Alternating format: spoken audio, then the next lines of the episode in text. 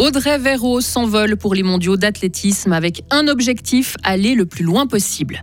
Il faut augmenter les dépenses allouées à l'armée suisse, selon l'UDC qui s'inquiète de la situation financière de la Grande Muette. Et puis aider l'enfant à surmonter le deuil grâce à un album qui cartonne. le temps va être souvent nuageux aujourd'hui, il va faire 10 degrés. Demain, on aura du stratus le matin, du soleil l'après-midi. La fin de la semaine s'annonce instable. Mercredi 28 février 2024. Bonjour Lauriane Schott. Bonjour Mike, bonjour à toutes et à tous. Audrey Véro part pour les championnats du monde d'athlétisme en salle. La fribourgeoise de 19 ans s'envolera pour Glasgow aujourd'hui. Elle disputera les séries du 800 mètres vendredi avec l'espoir d'aller le plus loin.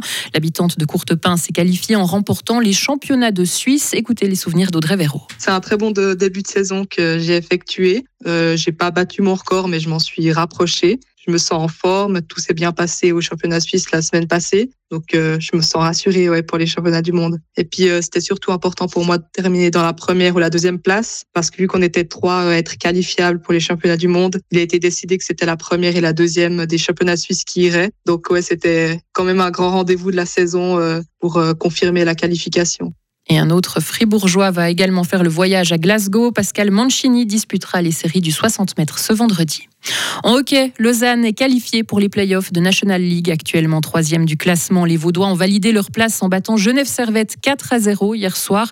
Pour les Genevois, par contre, la situation se complique. Ils comptent 5 points de retard sur la barre avec encore 3 matchs à jouer. Ils seront très probablement obligés de passer par les play-in et Fribourg-Gotteron pourrait donc retrouver les Aigles en quart de finale. Decathlon va créer une trentaine d'emplois à Grange-Paco. C'est ce que nous a indiqué son porte-parole. Le magasin devrait ouvrir en novembre la chaîne qui compte aujourd'hui 33 points de vente en Suisse. À Grange-Paco, le magasin s'étendra sur 3200 mètres carrés. C'est plus du double de celui d'Avry-sur-Matran. Et Decathlon compte miser sur les sports qui ont du succès dans la région, le vélo, la randonnée et le ski. Une vingtaine de postes supprimés chez Liber à Bulle. Les collaborateurs ont été informés la semaine passée. Les secteurs de l'hydraulique et des moteurs à combustion sont particulièrement touchés. La Liberté indique encore que c'est la conjoncture économique internationale qui est en cause. L'Allemagne, par exemple, qui est l'un des premiers marchés d'exportation pour le canton, est actuellement en récession avec une demande en recul. Une représentante pour la santé a été nommée par l'évêché Charles Morero, évêque de Lausanne, Genève et Fribourg, a nommé Noémie Honegger Villauer, une théologienne de Bâle, à ce poste. Elle accompagnera des personnes dans les hôpitaux, les cliniques et les EMS. La situation financière de l'armée inquiète l'Union démocratique du centre. Le groupe parlementaire UDC a entendu le chef de l'armée hier après-midi. Il relève que les dépenses militaires n'ont pas été assez élevées ces dernières années. Pour lui, l'armée n'a pas de problème de liquidité, mais un problème de financement sur le long terme. L'UDC reconnaît que la communication n'a pas été optimale, mais il estime que la ministre de la Défense, Viola Amerd, aurait dû clarifier plus tôt la situation. Les précisions de Jean-Luc Ador, conseiller national UDC. Nous déplorons que pendant un peu trop longtemps, la chef du département ne soit pas apparue elle-même pour clarifier la situation. Mais sans ça, on peut parler de communication pas idéale, tout ce qu'on veut, mais on ne doit pas oublier le fond. Et ce que le chef de l'armée a dit, ce faisant, il a fait son devoir, il a dit la vérité. Et la vérité, c'est que en raison du fait que pendant trop longtemps, le politique a délaissé l'armée, eh bien cette armée, aujourd'hui, elle n'est plus en mesure d'assumer sa mission constitutionnelle de défense, qui est en fait la raison pour laquelle elle existe. Le Parlement a décidé de reporter à 2035 la hausse du budget de l'armée à 1% du produit intérieur brut, mais l'UDC va proposer aux chambres de revenir sur cette décision et de réaliser cette augmentation d'ici 2030. La corruption reste très répandue dans les affaires étrangères. Une entreprise suisse sur trois active à l'international admet avoir versé des pots de vin dans d'autres pays. C'est ce qui ressort d'une enquête publiée par Transparency International Suisse. Selon l'étude, la corruption serait même en hausse. Des pots de vin qui sont parfois demandés par la police ou les douanes à l'étranger. Swisscom poursuit son expansion en Italie avec le rachat de l'opérateur mobile Vodafone Italia. Montant de la transaction 8 milliards d'euros. Swisscom indique que les négociations ne sont pas encore terminées. Le géant estime que ce rachat pourra augmenter sa valeur d'entreprise et le flux de liquidités.